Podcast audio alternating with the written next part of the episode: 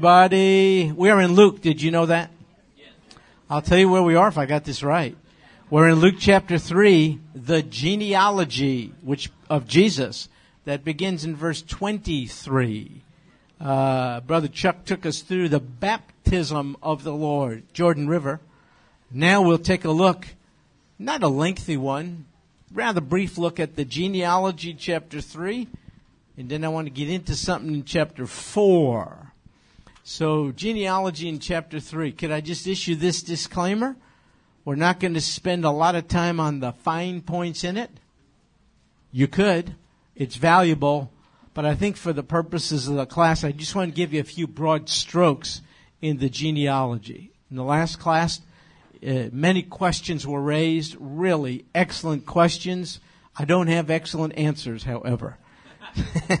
so just a few things. So look at Luke chapter 3, verse 23.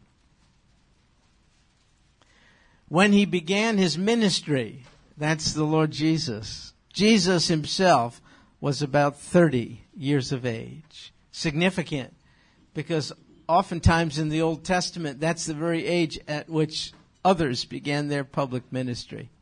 Let me give you some samples.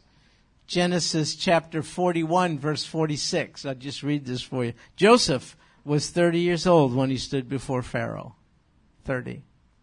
Numbers chapter 4 verses 46 to 47. All the numbered men of the Levites, whom Moses and Aaron and the leaders of Israel numbered by their families and by their father's household from 30 years and upwards. See, that was the the minimal age for Levites. 2 Samuel chapter 5 verse 4. David was 30 years old when he became king. You think the Lord knew all this? Yeah, he did. You know, he's the fulfillment of everything the old covenant foreshadows. So he operated consistent with it all. And so he began his public ministry, we're told here at age 30 being, Luke says in verse 23, as was supposed, the son of Joseph. See, it was supposed, thought by most, that Jesus was the product of the biological bond between Mary and Joseph. It was supposed by many that's how the Lord came to be, but Luke knew better. He knew of the miraculous, unusual, exceptional, supernatural way in which a virgin birthed the Lord Jesus. But he's a historian, you know. He's not editorializing here, and so he's making the statement. Uh, being as was supposed son of Joseph, son of Eli. So, folks, you're going to have to accept this, but I'm not going to try to prove it at this point. There are two genealogies of the Lord Jesus in the Gospels. Do you know where the first one is found? In Matthew. They're different in some respects because the intended audiences are different. They're not inconsistent, they're just different. Vinny! Hey, brother! Good to see you! That's Vince. He's from Dallas. And we went to Israel together, and there we are. And he got sick, and then he gave it to me. And that just reminded me, I don't like you.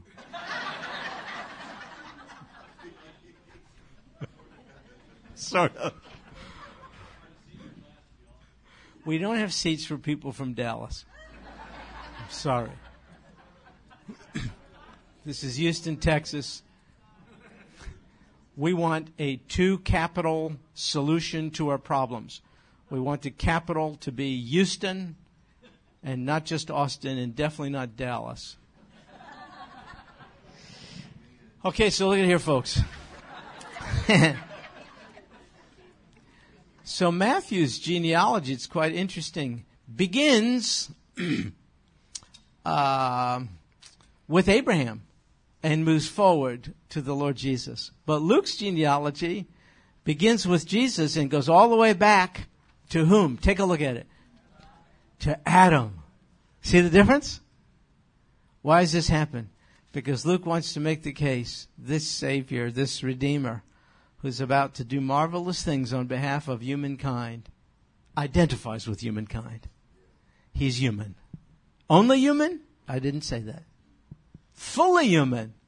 but also fully divine, but not with sin. That's what separates him from us. So his line of descent, just like yours, is from Adam, you see. So that's kind of what Luke is getting at. Now here's the uh, fairly controversial point, but uh, some say Matthew's genealogy traces the Lord's uh, lawful right to the throne by showing Joseph in the line of descent through King David. See? So the Lord Jesus sits on David's throne forever. And others say Luke's genealogy now shows Mary's line of descent from King David, thus showing in a twofold way that both through Mary and Joseph, the Lord Jesus has legal right to be Messiah of Israel seated on the throne of David. But you say, wait a second, Mary's name isn't even mentioned in Luke's genealogy. You are correct. However, that's not unusual because it's rare that a woman's name is mentioned in any Hebrew genealogy. Now, Luke, Matthew's genealogy is an exception to the rule. There are four women mentioned in Matthew's genealogy, but that is not typical. And so here's the point of controversy. See where it says in verse 23, as was supposed, the son of Joseph, the son of Eli, or your Bible might say H E L I, something like that.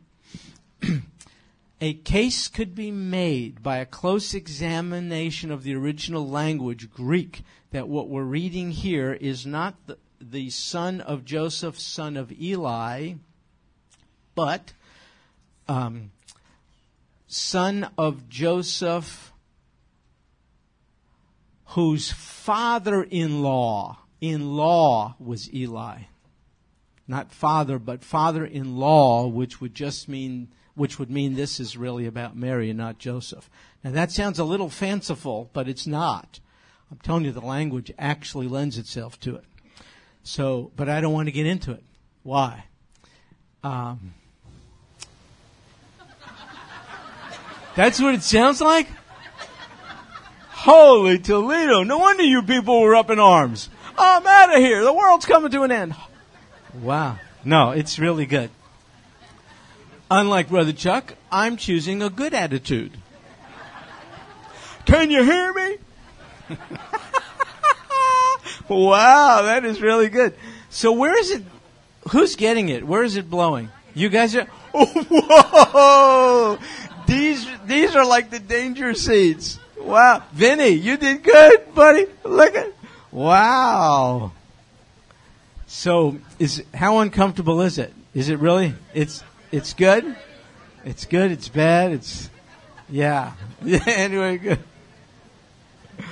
For certain ladies, depending upon the phase of life you're going through, this is like a dream, is it not?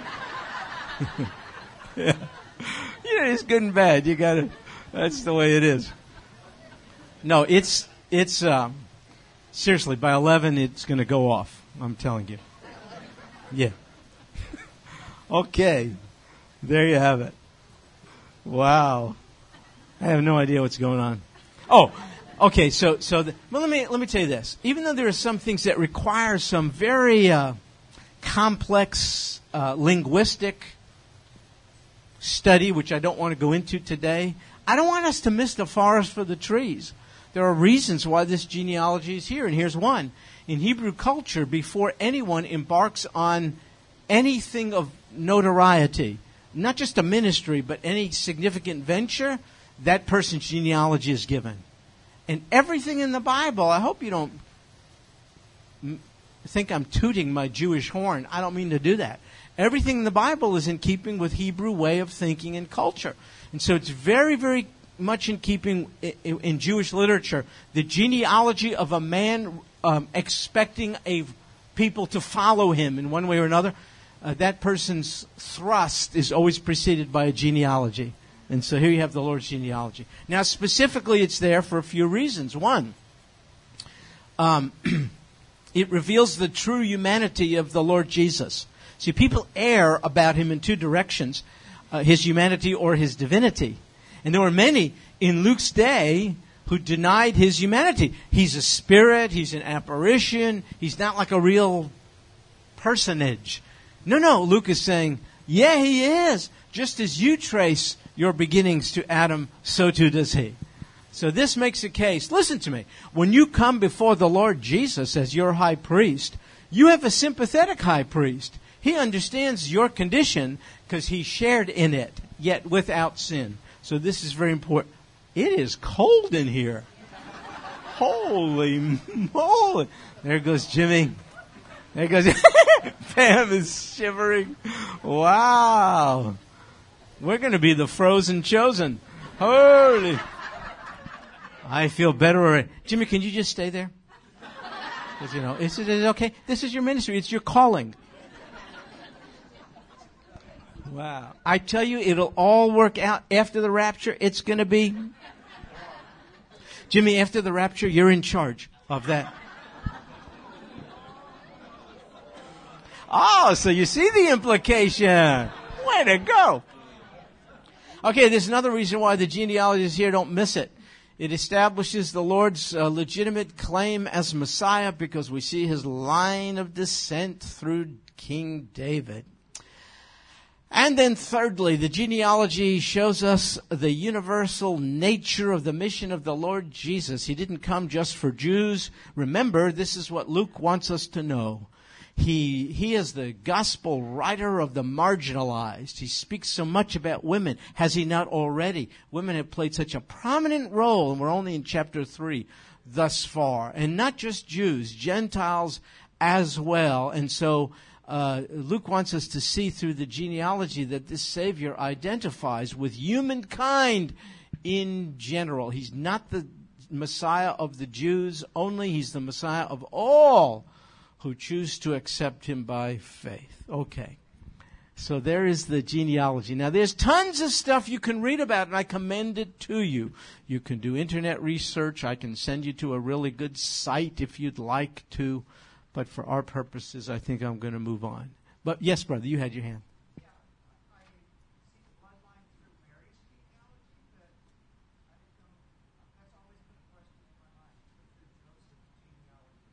Yeah, that would be Matthew's gospel, uh, Matthew's genealogy.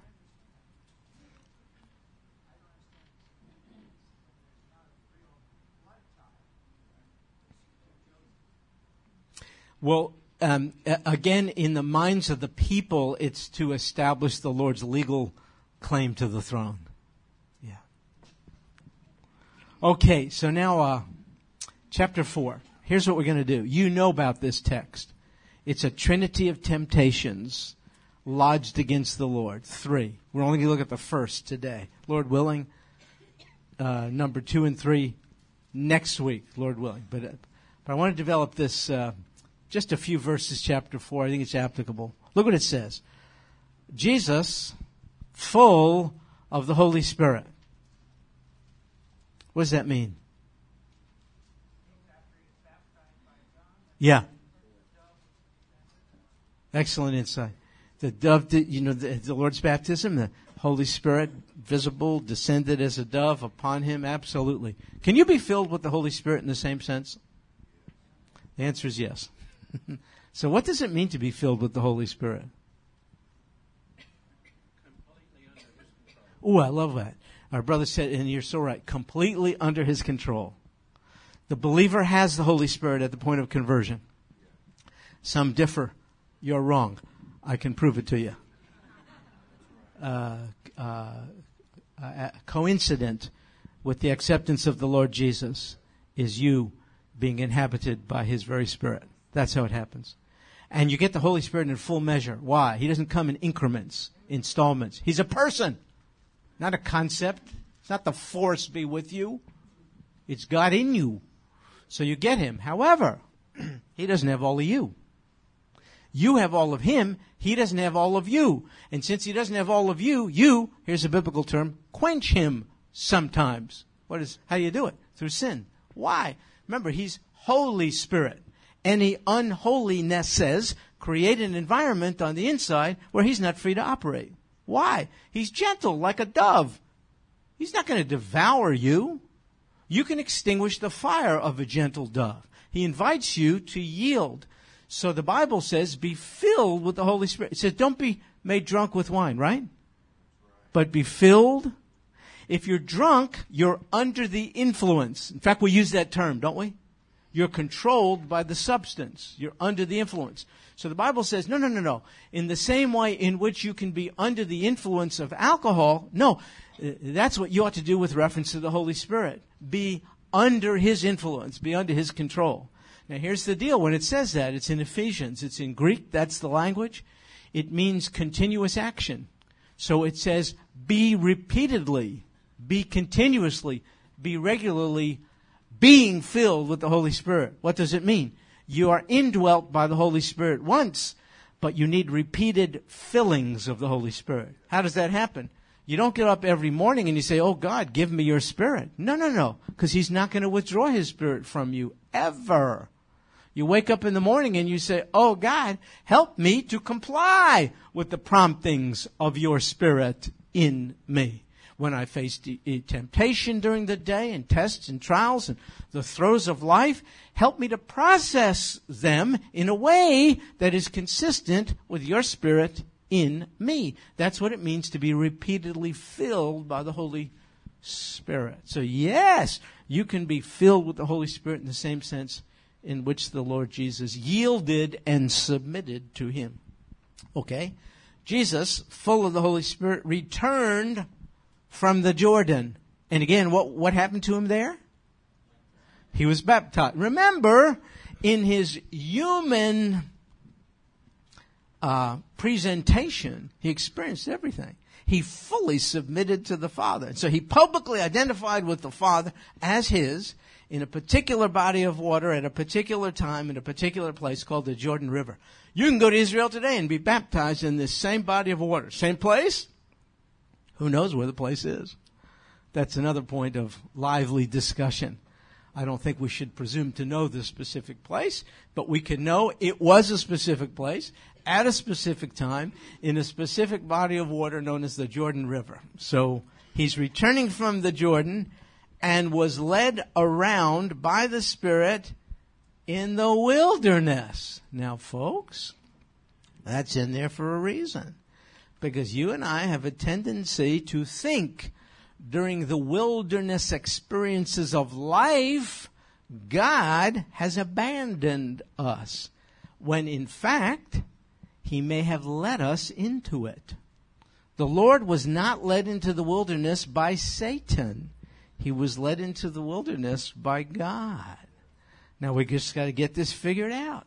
Because you and I think the measure of God's love is smooth sailing for his kids. That is not true.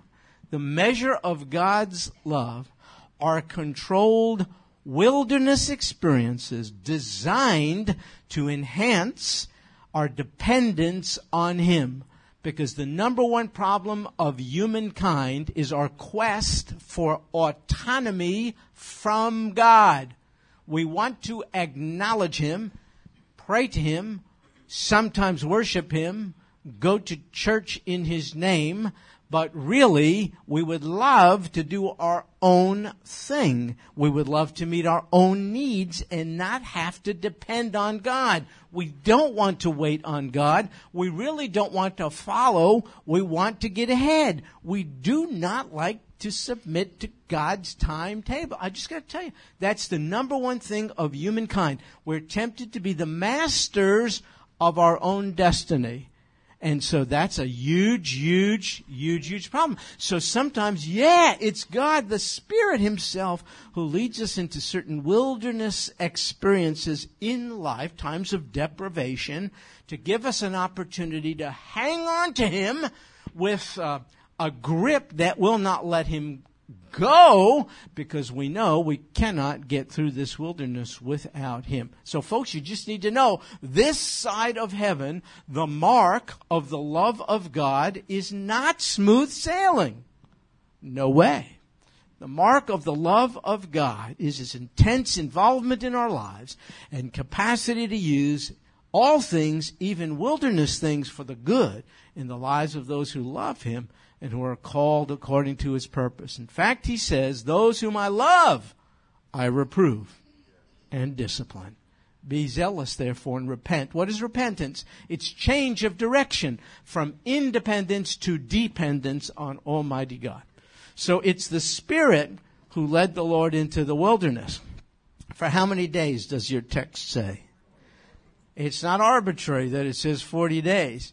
For how many years was Israel in their wilderness? 40. Can I tell you something? What the Jews were supposed to do and failed to do this Jew of Jews succeeded in doing. Israel failed her test of obedience in her wilderness. This Jew passed his test of obedience in his wilderness for you and for me. So he's in the wilderness for 40 days being tempted. Be careful. The word tempted means various things. It also could mean tested tested, tempted, uh, and it says by the devil. Very interesting. Imagine how glorious it was at the Lord's baptism. The whole Trinity was involved. The Son was baptized, the Spirit came upon him, the Father spoke from on high.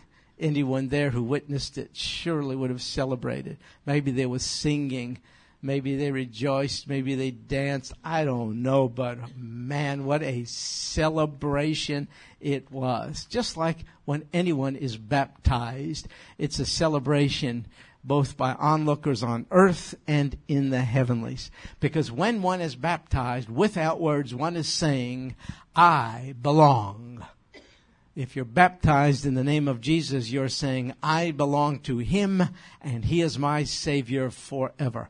I'm unashamedly identified with Him. Now, I want to tell you what happens when you do that. You get hugs and people clap. You're prayed over and all the rest. And then the evil one moves in because a target has just been put on your back. You are no longer alone you are a representative of the Lord Jesus, and you are hated. So let me explain life to you. It's real easy. Very little of it has to do with what we see. Much more of it has to do with what's behind the scene. It is a battle between Satan and Savior. Both want you. Satan wants to destroy you. Savior wants to deliver you. I'm telling you, that's what's going on. And that explains everything. Now listen, good news. If you belong to Savior, you're going to win. why? Greater is He in you than He was in the world. That's why. But I want to tell you, if you don't belong to Savior, He doesn't have a firm grip on you, you're in a heap of trouble. You see. So this is what's kind of going on. It's this behind the scenes spiritual warfare kind of a thing, which has very, very little to do with what we see. It's behind the scene. Because everything that belongs to the Most High God is jealously wanted by the false God, Satan, including you. He wants worshipers that ought to give worship to the Savior, you see. So anyway, all this stuff is kind of going on. So, by the way, you really should believe in the existence of, of the devil. This is very, very. Go ahead, Charlie.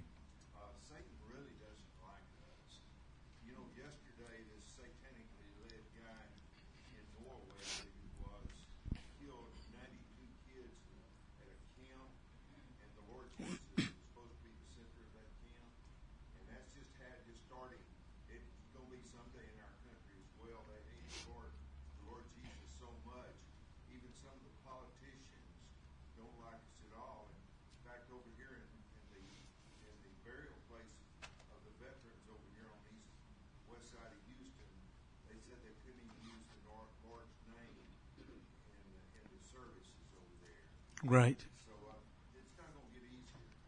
All right, back to the text. It's important for you to believe in the devil because the same, I, I didn't say believe in the sense of trusting. I mean believe in his existence. Why? Because the same book that tells us about the Savior tells us about Satan. You see, it's kind of like a package deal. So who is he? He's angelic, but fallen. So he has power that exceeds yours but that is less than his creator. He's a created being, so he doesn't possess the attributes of the creator. He is not all knowing. He is not He cannot be omni- present at all places at the same time. He is not all powerful. Those are the attributes of God. So he's an evil fallen angel who is intent on um, on attacking humankind, and so so he has the capacity to tempt humans away from God. He has the capacity to deceive humans, and he's quite actively engaged in doing these kinds of things. So uh, the Lord is led by the Spirit of God into a wilderness place to be tempted by this horrific creaturely being called Satan. And during this time, he, the Lord, ate nothing during those days, and when they ended, he became hungry. Now, I'll tell you one of the things Satan does. He studies us, either him or his evil minions. Um, and uh, uh, he studies us for areas of vulnerability. So if you're hungry, food is an area of temptation. If you're lonely, if you're angry, if you're bitter, if you're fatigued, if you're if you're angry, you know, whatever, he he he studies us to see areas of vulnerability. So the direction of satanic temptation is almost always connected to an area of susceptibility. So in this case, after not eating, it's hunger. And so the devil said to him, uh, in, by the way, the notion that it says the Lord became hungry tells us that the Lord became human. This is important. So as it says in Hebrews, you just need to know when you cry out to him, he knows what you're talking. You're never going to hear from him. I don't understand what you're going through. You may get that even from one of the ministers in your church. I got to tell you that. But you're never going to get it from your high priest. He'll never say, I don't get you. What are you talking about? He's going to say, I understand. Uh, how do you understand? You're going to say, I share in your humanity. You see. So the Lord was hungry. And verse 3, the devil said to him, If you are the Son of God. What? Before the genealogy, he was declared unequivocally to be the Son of God. Didn't that voice from heaven say, This is my beloved Son? You find something else about the direction of satanic temptation. It's always designed to raise doubts in our mind about the Word of God, about what God said. Just like in Genesis 3. Remember when he, uh, the evil one went to uh, Eve? Has God said? Remember that one? It's always designed to raise doubts about what God said. So here, if you are the Son, no, no, no, no. He is the Son. Okay, but Satan's plan. If you are the Son of God, tell this stone to become bread. See, it's a food thing because he's hungry. Tell this stone to become bread. If you are, so here's what's behind it. Let me ask you this question. Is it Ill, illegal? I mean, you're God. You can pull this off. You're hungry. You can make stones turn into bread. There's nothing in the, in the Bible that says thou shalt not do this. So what's the deal here? What is the, what would be wrong? What if the Lord did this? So what? Is there a problem? Can you see any problem here? What's wrong with this? This is a good point, brother. He's following Satan's directives and not God's. He's kind of doing things on Satan's timetable, not God's. And there's something else here. It doesn't have to do with food. Yeah, go, go ahead, Jenny.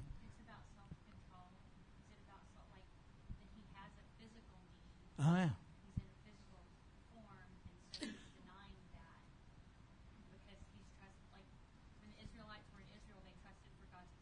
Yeah. And he is saying, I don't need to meet my own needs. Oh. Form, even though he had the power to do so. Oh, yeah. Boy, this is really good. I think. I wish, you, I, I'm not going to be able to repeat everything just as you said, but help me here. Um, it, it's about self control, legitimate physical needs, which he could meet on his own, or trust God to meet those needs. Is that kind of? I think that was right on target. It has nothing to do with food. Remember, it has to do with autonomy from God. That is always the direction of satanic temptation. Take care of yourself. Why? You're the Son of God? But you're hungry, right? How does that equate with your father loving you? How does, how does a loving father have a hungry kid? I don't think he's very loving at all. Why don't you meet your needs? That's always the direction of satanic temptation to get us to, in our own flesh, increase pleasure and decrease pain. That's the way it is for all of us. We're all the same. Satan tempts us apart from God to increase pleasure. You know, get all the gusto. You deserve a break today. Increase pleasure, decrease pain. You see? That has nothing to do with food.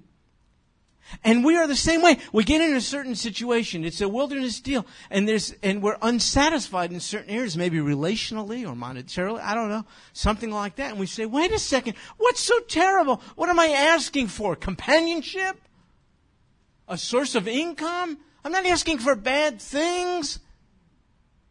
Surely, God, if you cared, you wouldn't deny me these things. Let me help you. That's the direction of satanic temptation. Not to wait, but to take our lives into our own hand, to seek to provide for our own, even legitimate needs, illegitimately outside the will, the will of God. So that's kind of what's going on over here. If you're the Son of God, tell this stone to become bread. And Jesus answered him. What does it say in your Bible? It, it does, what are the first three words? It is written. It is written. Does anyone have a Bible where instead of that it says these three words? And God said. Anyone have a Bible that says that instead of it is written? Yo, that's well. That that's pretty much like it is written. Yeah, that's good. Hey, by the way, nice to see you again. We saw each other at Lowe's yesterday. Did you get your freezer tank? This is excellent. You should give me some. Okay, look, here's the deal, folks. Um, when you read the phrase in the Bible, and God said, that is surely quite significant. But the Lord is saying something different and more. He's not saying, and God said, He's saying, it is written. You know what He is authorizing, verifying? The Word of God. But not just the spoken Word of God, the spoken Word of God which was written down for us, the Bible. The Lord is authenticating the authority of the Bible. He is validating written truth. A body of truth recording what God said. It's not God said just words in air. He used prophets and apostles inspired to write down without error what he said. He is validating your Bible. Specifically, where in the Bible is he quoting from? Can you, do you have like a, thank you. It's Deuteronomy 8 3, right? Deuteronomy. So is that Old or New Testament? My dear friends, the Lord Jesus is validating the Old Testament and yet indirectly it's been invalidated in many churches today. Nobody preaches from it. It's relevant. All of the Bible, including the Old Testament. So he quotes from Deuteronomy 8 3, and here's the passage Man shall not live on bread alone. Is that true? Sure, it's true. What if you have food for one meal. that is no guarantee of your longevity. There's a million things that can come your way. If you're looking for the essence of life, it's not in your independent satisfaction of material needs. It's in your sheer and utter dependence on Almighty God to work through situations even when your material needs are not met it's not on a meal. It's not on this, that, or the other thing. It's not on a, an encounter between two consenting adults that doesn't hurt anybody. It's not any quick fix to this or that. It's not cheating on your income tax return because you have a right to have a little financial buffers. That does not, that is, that doesn't define the essence of life. What does? Every word that proceeds from the mouth of God. the totality of what God has said and what He has in mind, including His capacity to use even what we lack for the good. You know, David said, Before I was afflicted, I went astray, but now I keep thy word. He said, It was good for me that I was afflicted, that I might learn thy statutes. Be honest.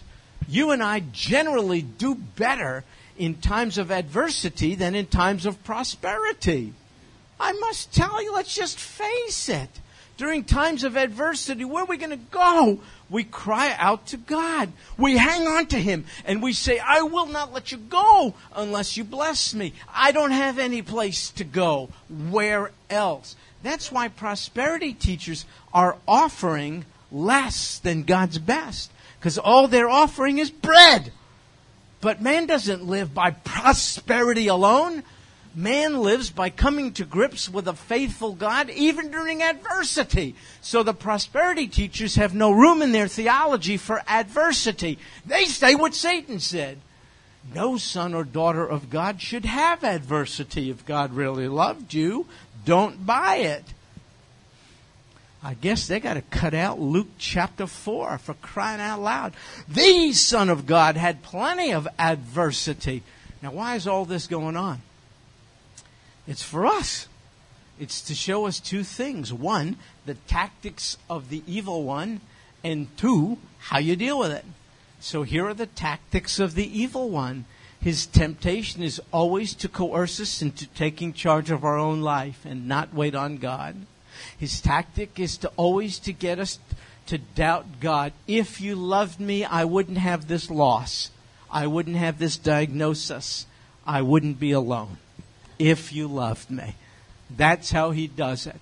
And the other direction of satanic temptation is your particular area of, of vulnerability or mine. It's different for all of us. For some, it's gambling. For some, it's sexual stuff. For some, it's compulsive overspending or compulsive overeating or who knows what it, it's we're all the same those are all the symptoms of an individual saying i must find satisfaction and i don't trust you to do it for me. I have to do it myself. I trust you for the forgiveness of sin but i don't trust you in the wilderness. That's the battle for the this is satanic temptation. So how do you deal with it everything the Lord had at his disposal, we do.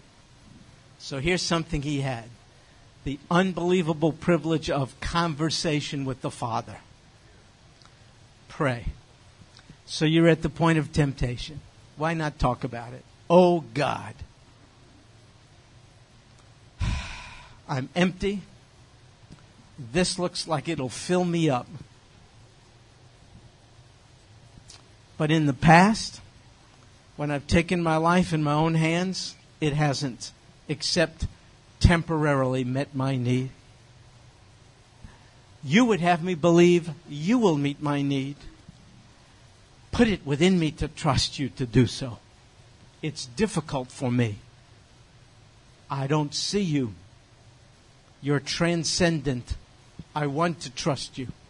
Help me so you could pray. The second thing you have uh, that the Lord had is a recognition of the love of the Father. Oh God, you say, I'm tempted to believe I've been abandoned in the wilderness. This cannot be true. If you d- did not withhold the most and the best, surely you'll give me the rest. You did not withhold your only begotten Son with whom you are well pleased. Therefore, you'll meet my needs. Oh God, the greatest demonstration of your love is the cross on which you were impaled. For me, oh God, when I'm tempted to doubt your love, forgive me, for you have clearly demonstrated it and affirmed it repeatedly over the years. Oh God, let me take some time to think back on my life and and uh, and remember the record of your manifestations of love for so that's the second thing you do. You remember the love of God. He does care. He is compassionate. And then the third thing you have, which the Lord also had, was the very Spirit, is the very Spirit of God in you. You have His Spirit in you. He's the helper the Lord Jesus promised. When I go, I will send another, another helper. That means a second one. You have a helper in heaven. That's the Lord Jesus. And you have a helper in your heart. That's the Holy Spirit. Draw on Him. Say, Oh God, let me not quench your spirit within me. This which seems so good, tastes so good, looks so good is not good as you reckon it. Would you strengthen me in the inner person of the heart so that I would be filled, yield to your spirit? So you have the Holy Spirit in you. And then the fourth thing you have that the Lord had, you have the Word of God. It is written. So let me lay this trip on you. It's not good enough to come to church and get the Word of God. This is good, but not good enough. Because the Bible says the evil one prowls about like a roaring lion seeking someone to devour. So he wants to pick us off when we're apart from the crowd. Generally, we come to church because we're cool, we're safe, spiritually speaking. We keep, keep each other within bounds, but then we go down. We get in the car alone, we drive home alone, we're at home at night alone. Man, that's when the roaring lion, the roaring lion's not going to attack the crowd, pick us off one at a time. What are you going to do? It's not good enough to say, oh my goodness, I got to wait to get back to church on Sunday. No. Please somehow find ways to make the written Word of God more accessible to you. So one way is to memorize it, various passages of Scripture. But don't worry, that doesn't come easy for everybody. I don't want to lay some trip. I'm just saying that's one way. One way is simply to be regularly reading it so it's in your heart and on your mind. You don't have to know specific words by memory. You can know the concepts. For instance, you already know what happened in Luke chapter 4. You understand what happened. Um, an, a, another way to do it is maybe to write something that really addresses your area of susceptible temptation and ask God to show you a verse of scripture that relates to it in some way and write it on a card. Just keep it in your wallet or in your purse or, or something so you can literally recite the word of God. I must, I usually do this out loud. Why? Because I don't think the evil one knows my thoughts, but he sure can hear my words. You see what I mean? So, and you, there's a measure of authority you have. I don't know if you know this. It's not yours inherently. It's delegated to you because of whose you are. Good night. Your dad is big. So you can just say to the evil one, my dad says, and you can just kind of go through that verse of, ver, ver, verse of scripture. And you know, uh, we, we read in Ephesians, the only offensive weapon in that list of spiritual weaponry is the sword of the Spirit, which is the Word of God. You'll see at the end of the third temptation, and the devil left him, and he was ministered to. Now, the devil didn't leave him forever. He keep, keeps coming. Good night. This battle goes on until the battle is over, and it ain't over this side of heaven. But I got to tell you, the enemy will move on because there are easier, there are easier folks to mess with. Uh, than some. So please, please take advantage of it is written. So if you're a growing Christian, keep growing, keep growing, keep growing. Get your nose in the Word of God. You don't have to understand all things. I confess to you. I don't understand all the stuff of the genealogy. Don't worry about it. But I understand this. It is written. Stuart, you're not going to be able to live by bread alone. It's not just satisfaction of your fleshly needs, which define the essence of life. Do things according to my words. See, I can understand that much, you see? And I, and I sort of have it in my head even without, without memorizing it. So you have prayer. You have assurance of the love of God. Just as a father has compassion on his children, so the Lord has compassion on those who respect him. For he himself knows our frame. He's mindful. We are but dust. I just love, I just love the understanding, sympathetic compassionate response of the Father. And you have His Spirit in you, and you have His Word. And the Spirit of God can take the Word of God and take care of the children of God, even when the ungodly pretender to the throne fiercely and as a roaring lion attacks you. We can do this. We can win this thing. Do it the way the Lord did. Luke chapter 4. So, Lord Jesus, thank you for the record of your transaction with the evil one in the wilderness. For our benefit, isn't it? We can follow your example. Thank you for giving us a supply of weaponry whereby we can have a measure of victory in resisting temptation. Thank you for showing us the number one area of temptation is essentially to do our own thing, take care of ourselves as if we don't, you won't.